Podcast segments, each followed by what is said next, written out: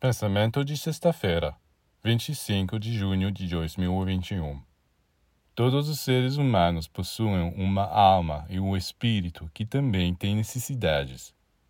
Muitos não os sentem, porque os asfixiaram ao se deixarem levar por uma vida sem ideais.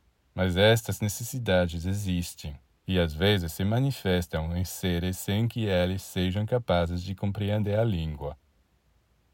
Você acha que os jovens que tomam drogas e até os adultos que arrançam os cabelos diante desta situação entenderam que a atração pelas drogas é uma expressão, um chamado da alma faminta pelo infinito e que exige seu alimento. Pois o que resta para a alma em uma sociedade onde toda crença em um mundo divino foi destruída e onde o sucesso econômico ou social é apresentado como o ideal? Como é privado do alimento espiritual do que necessita para subir no espaço, vai à procura desses alimentos na matéria, em substâncias como álcool, o tabaco, as drogas.